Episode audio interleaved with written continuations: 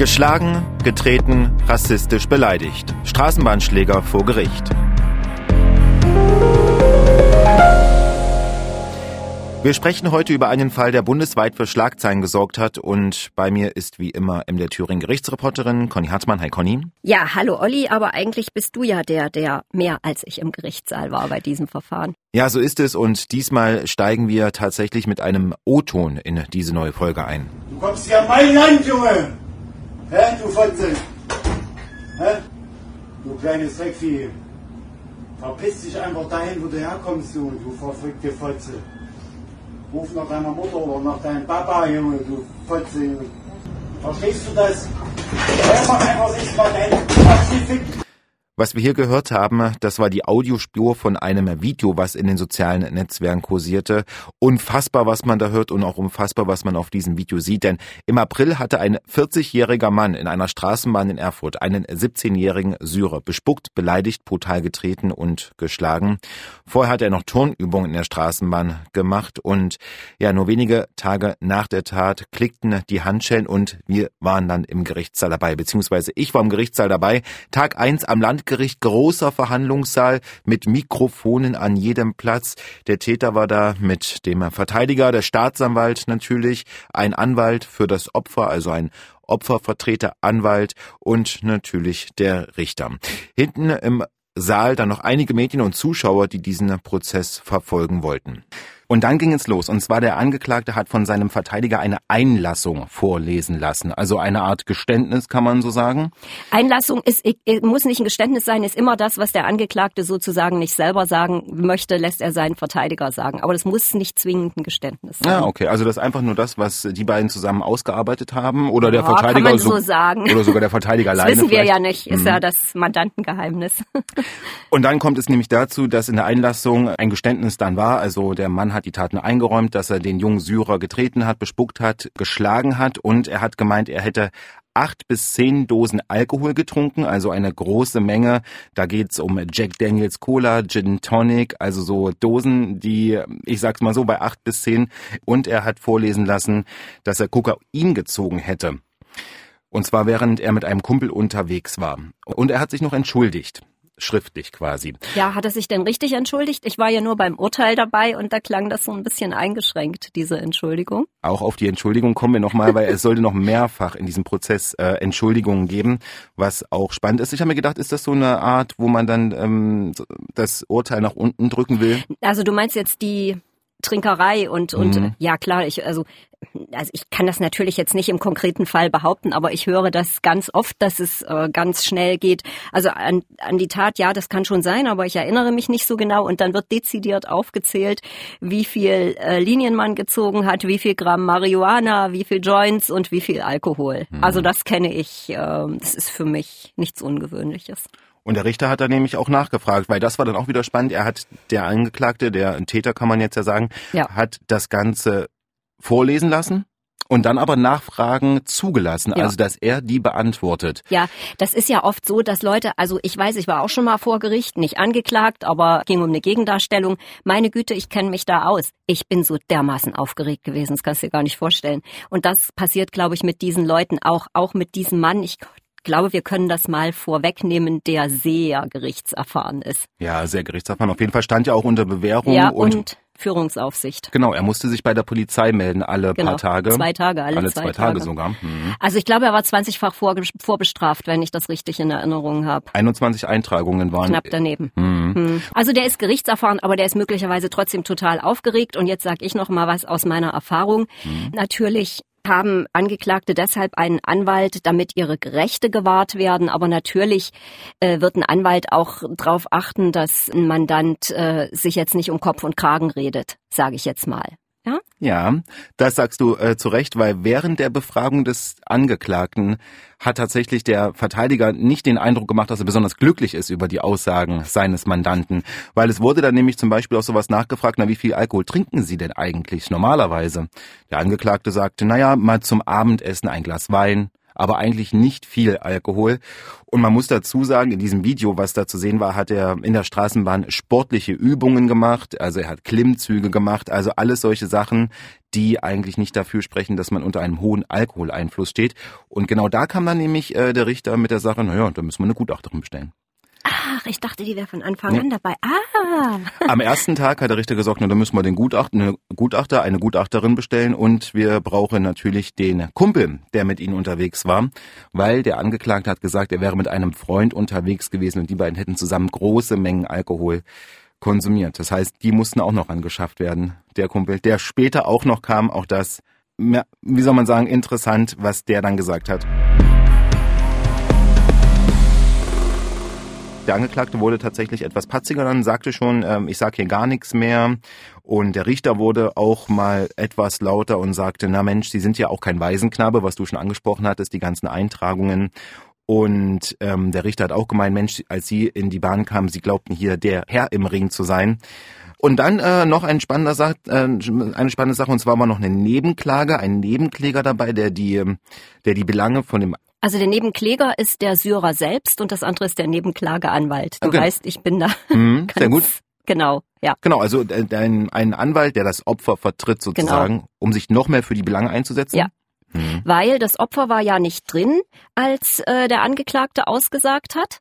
Und äh, in dem Fall hat's halt den Anwalt, damit der gleich den Angeklagten was fragen kann. Weil als Zeuge, als Opfer hast du ja kein Fragerecht. Du sitzt dann auf deinem Stuhl und sagst irgendwas aus. Und alles, was du vielleicht wissen willst vom Täter, das darfst du nicht fragen im Zeugenstand. Das, also für mich, glaube ich, macht das einen, einen großen Unterschied. Ich glaube schon, dass die Richter auch unheimlich auf die Opfer- und, und Zeugenrechte achten. Aber ich als Opfer, als Zeuge, ich habe ja vielleicht ganz andere Fragen als die Juristen oder ich muss da ganz anders damit umgehen. Und insofern ist jemand, der im Prozess für mich die ganze Zeit drin ist und mir auch vieles berichten kann und in meinem Sinne Fragen stellt, die vielleicht ein Gericht nicht fragen kann, weil die ja noch nicht wissen, wie es mir geht. Ich finde das psychologisch extrem wichtig. Und interessanterweise wollte der dieser Anwalt auch Fragen stellen, wurden abgelehnt. Ah, die Fragen, ist das Recht des Angeklagten zu sagen, dem antworte ich nicht. Der Opfervertreteranwalt hat aber tatsächlich dann noch einen Antrag gestellt und zwar auf versuchten Mord. Ja, das ist, also er hat, er hat ähm, wahrscheinlich einen Antrag gestellt, die Anklage zu ändern auf versuchten Mord. Mhm. Aber ich glaube, äh, dieser Antrag ist gleich auf äh, wenig äh, Zustimmung gestoßen. Der Staatsanwalt meinte einen Antrag für die Galerie. Der Richter hatte auch Zweifel, aber es gab da schon, sagen wir mal, ähm, ah, er hatte Zweifel. Er hatte hm. Zweifel, ob das wirklich so ist, weil dann hätte ja die Staatsanwaltschaft zu so die Argumentation das auch so beantragt. Tag zwei geht los, es kommt das Opfer und es kommen mehrere Zeugen.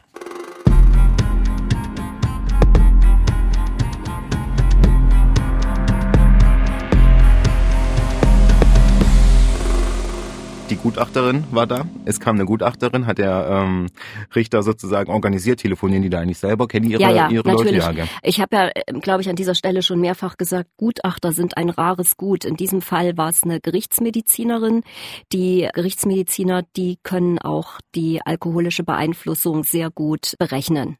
Wenn es ein psychiatrischer Gutachter wenn der nötig gewesen wäre, ich glaube, dann hätte der Prozess nicht fortgesetzt werden können. So schnell findet man keinen eine sehr straighte Frau, die dann später auch. Finde ich auch, ich weiß, wer es war.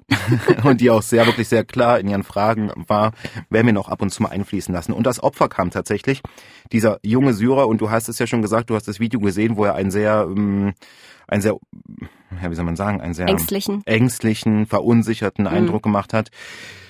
Der junge Syrer kam mit Mutter und einer Betreuerin und einer Dolmetscherin, die war auch dabei, die hat sich dann neben diesen jungen Syrer gesetzt und der übrigens seine Maske nicht absetzen wollte. Und vorher hat äh, noch der Richter zum Täter gesagt, ähm, können Sie sich woanders hinsetzen. Und zwar aus dem Blickfeld mhm. des des Opfers. Mhm. Passiert sowas öfter ja, oder, werden oder werden dann die Täter rausgeschickt? Eigentlich das geht auch, aber das geht nur in ganz, ganz, äh, ganz, ganz seltenen Fällen. Meistens geht das, äh, wird das dann gemacht, wenn, wenn Kinder aussagen müssen dann kann man die Angeklagten sogar aus dem Saal rausschicken. Aber das kenne ich, äh, dass man sagt, setzen Sie sich doch einfach woanders hin, damit äh, sozusagen der Blickkontakt nicht da ist. Hm. Hat er dann auch gemacht mit seinen Fußfesseln, ist er sozusagen dann nach hinten aus dem Blickfeld raus und es war wirklich diese Unsicherheit, die war so zu spüren in dem Gerichtssaal und eigentlich wollte das, wollte der junge Syrer jetzt mittlerweile 18 auch nur ein paar Sätze sagen und sagte dann, dass er erstmal nach der Tat drei Tage zu Hause bleiben musste, dass er nicht mehr allein mit der Straßenbahn fährt und er möchte sich auch gar nicht daran erinnern. Und ich fand besonders äh, erstaunlich, er hat auch erzählt, dass er in der Schule gefragt wurde, warum er sich denn nicht gewehrt hätte.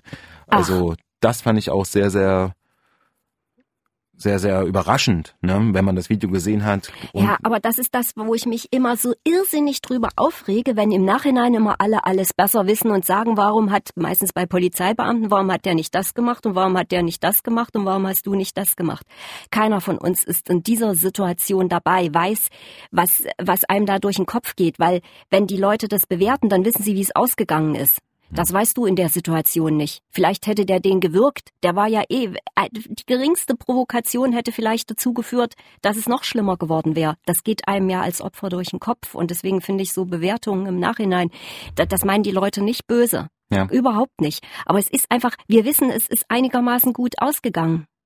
Aber es hätte auch eskalieren können, wenn man sich wehrt. Absolut. Absolut. Und man hat wirklich diese Unsicherheit äh, gespürt und auch wenn er nicht viel sagen wollte, ähm, der Richter hat dann doch vorsichtig, ganz vorsichtig äh, Nachfragen gestellt. Und zwar zum Beispiel nochmal zum Thema Alkohol, ob er denn gemerkt hätte, dass der Täter, der Angeklagte, äh, betrunken gewesen wäre. Das hat er verneint, er würde das merken, hat äh, das Opfer gesagt. Und er hat dann aber auch äh, gesagt, und zwar nach Schlägen hat man, ähm, wurde gefragt, na, haben Sie denn was zu dem, haben Sie was zu dem Täter gesagt, was ihn provozieren hätte können? Und da hat er gesagt, naja, was, was wollen Sie von mir?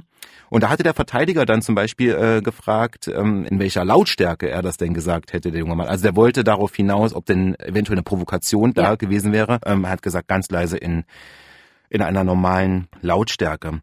Und dann fand ich noch spannend, und zwar äh, haben Verteidiger und sein Mandant haben sich dann kurz abgesprochen. Und zwar, weil der Angeklagte sich nochmal entschuldigen wollte.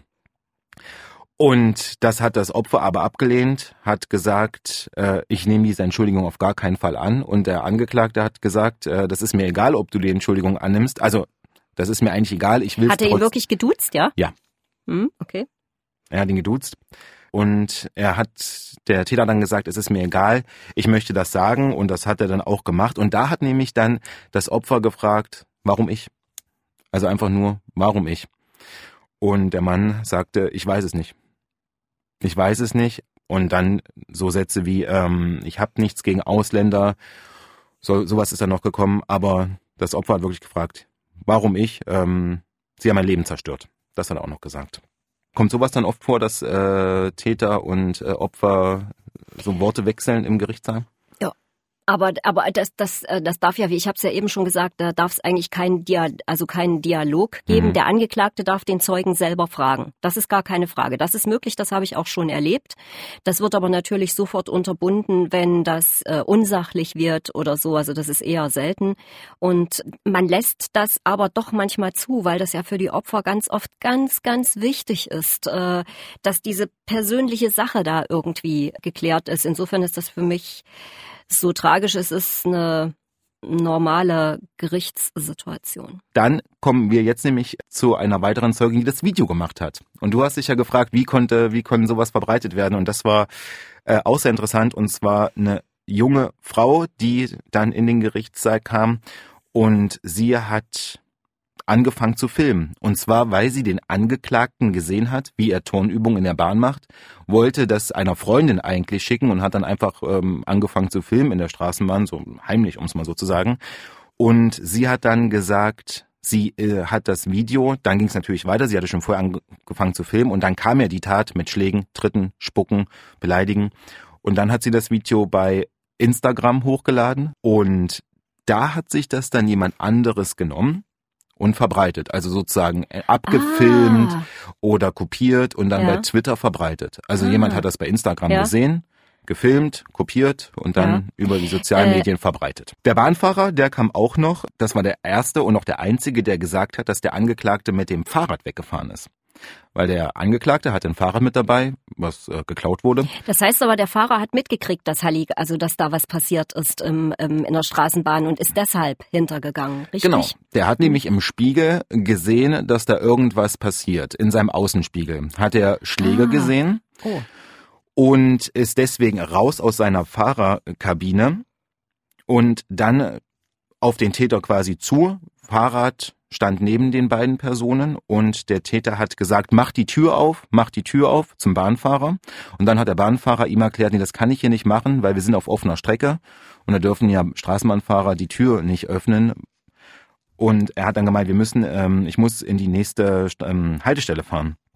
Das hat er dem ähm, Täter erklärt und ist dann wieder vor in seine Fahrerkabine und hat dann wieder mitbekommen, wie es dann Tritte gab gegen den, wie, es dann diese Tritte gab und daraufhin hat er dann die, die Tür dann doch aufgemacht auf offener Strecke. Dann kam noch ein weiterer Zeuge, da muss man auch sagen, der ein paar Meter weiter weg saß, der konnte nicht so viel dazu beitragen. Da kam dann nur zum ersten Mal die Frage auf, weil das war ein Mann, der weiter weg saß und da kam zum ersten Mal die Frage auf, na, warum sind Sie nicht eingeschritten? Und wie du schon sagst, im Nachhinein kann man das leicht bewerten. Der Mann hat gemeint, er hat eine Pflegekind zu Hause. Er hat natürlich gesehen, dass der Mann stärker ist, der, der, der Täter, und deswegen hat ihm das davon abgehalten. Ich, ich, ich, ich werf das jetzt mal ein. Ich habe mich mal zugunsten eines Kindes stark gemacht auf der Straße. Das hatte, also ich habe den Vater, der das Kind geschlagen hat, angebrüllt. Hm. Hatte zur Folge, dass er das Kind äh, weggezerrt hat und außer meiner Sichtweite gleich nochmal geprügelt hat. Also ich, ja, Hm. ist jetzt nur mal so eine, habe mich dann furchtbar geärgert. Und wie du schon sagst, weil dann auch viele von Zivilcourage sprechen, es ist nicht so leicht in so einer Nee. Situation und deswegen. Man muss sich halt zusammentun, wenn es Ja. mehrere sind. Man muss sich irgendwie zusammentun. Ich glaube, das ist so das, was einfacher ist. Aber es sagt sich halt so leicht, wenn man nicht selber in der Situation ist. Aber wenn wir beim Thema Zivilcourage sind, dann wird's nämlich jetzt richtig spannend, weil du hast ja schon die eine Frau angesprochen, die mit auf dem Video zu sehen war. Und da ist dann so im Nachhinein, weil ich habe das Video natürlich auch mehrfach gesehen, und es war nämlich so, dass neben dem Täter eine Frau stand, die zu ihm was gesagt hat, was sage ich gleich, und natürlich hat, haben alle gedacht, die gehören zusammen, weil die so mh, den Eindruck gemacht hätte, als ob sie ihn kennt, weil sie hat gesagt, jetzt fahr dich mal runter, hier sind überall Kameras. Also es war eine Frau in der Bahn, die zu dem Mann gesagt hat, jetzt fahr dich mal Sehr runter. klug. Ja, hier sind überall Kameras. Sehr klug.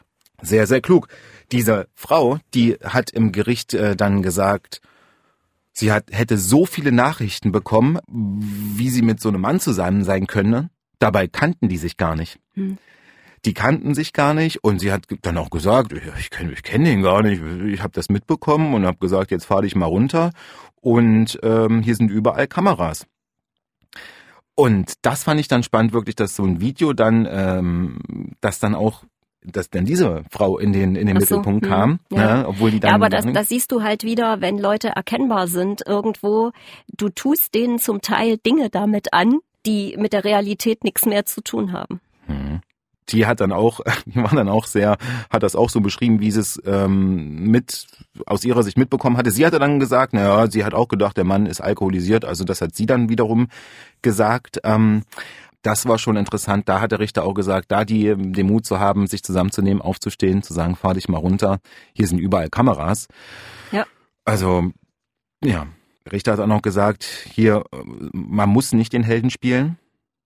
Aber sie haben sich getraut. Ja, Hat er zu ihr ja, gesagt. ja, ja. Wir halten nochmal fest, es geht um einen Mann, der in einer Erfurter Straßenbahn einen jungen Syrer rassistisch beleidigt hat, brutal getreten hat, geschlagen hat und auch bespuckt hat. Der Mann ist mehrfach vorbestraft und nur auf Bewährung auf freiem Fuß muss sich alle zwei Tage bei der Polizei melden. Und jetzt kommt aber noch eine interessante Frau in den Gerichtssaal.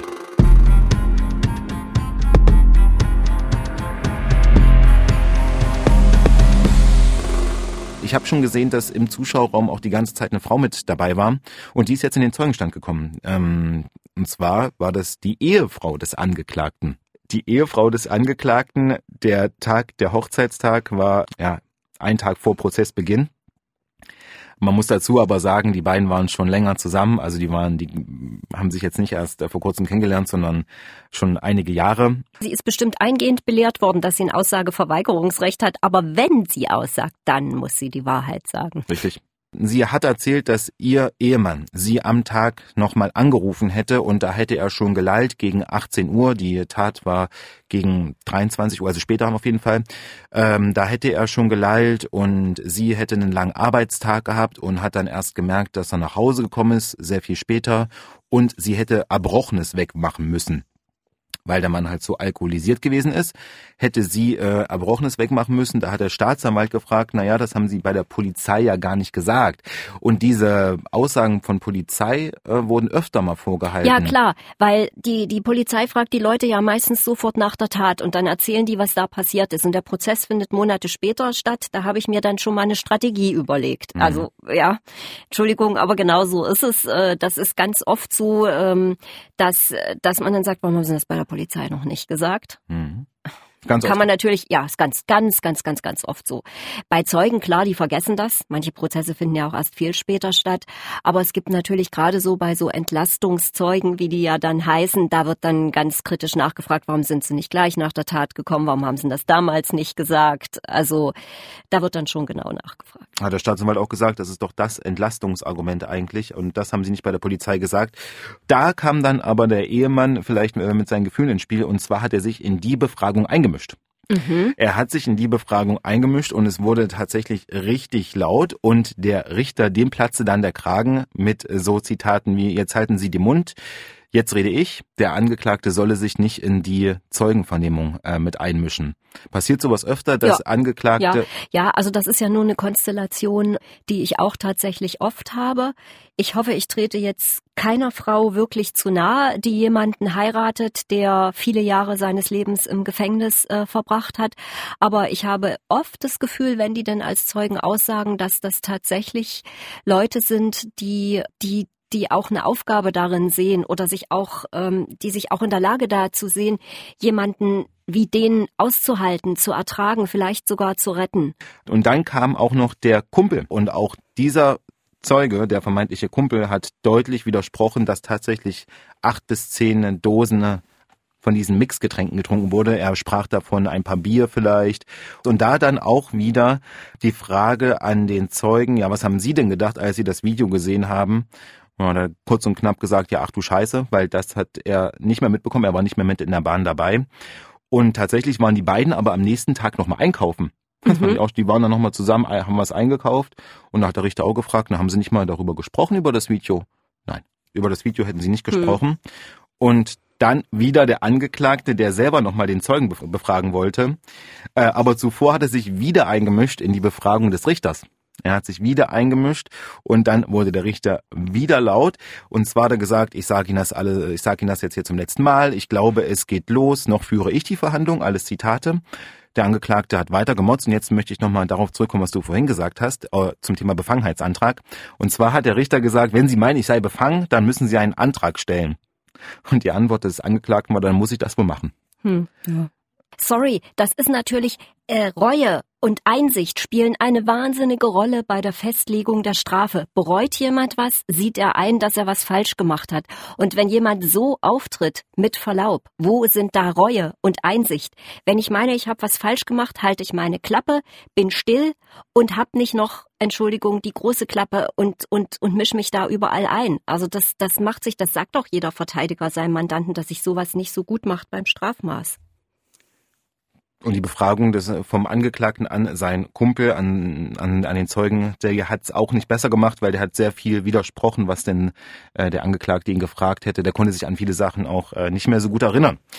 Nach gut vier Stunden war dann auch der Tag vorbei. Die Gutachterin hat dann gesagt, dass sie nicht daran glaubt, dass der Mann wirklich betrunken war.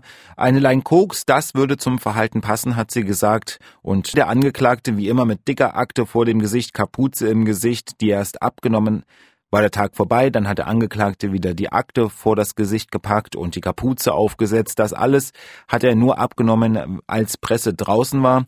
Jeden Tag waren so rund zehn Zuschauer mit dabei. Dann kam noch ein Tag, Tag vier, da wurden es noch mal ein paar mehr. Der Angeklagte kam dann auch wieder mit Fußwesseln, aber besprechen wir jetzt Tag vier mit Plädoyers und dem Urteil.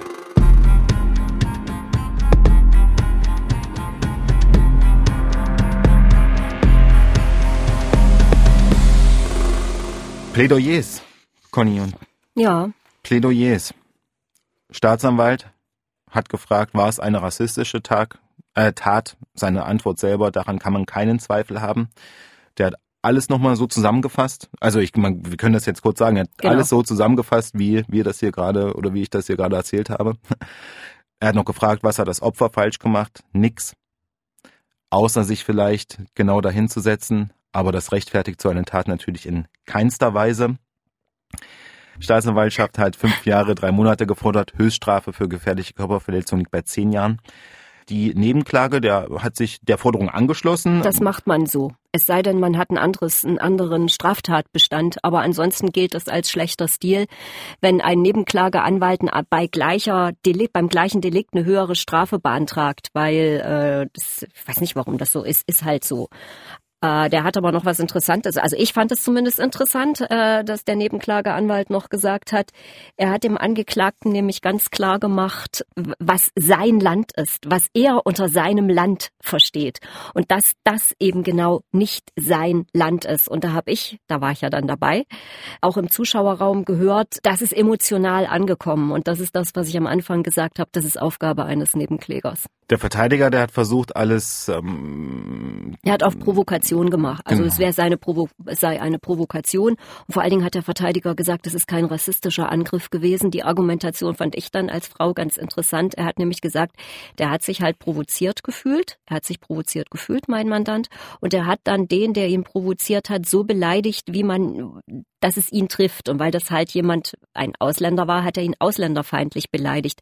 Hätte da eine Frau gesessen, hat der Verteidiger gesagt, dann wären es wahrscheinlich frauenfeindliche Äußerungen gewesen. Also er hat es da auf die Erregung des Angeklagten geschoben. Hm. Und hat ähm, ein Jahr Freiheitsstrafe gefordert plus Schmerzensgeld wegen äh, Vorsätze. Wegen nee, nee, Moment, der hat nicht das Schmerzensgeld gefordert, er hat gesagt, sein Mandant zahlt das Schmerzensgeld. Genau. Okay. Ein Jahr, ähm, ein Jahr hat er dann in den Raum, in den Raum geworfen.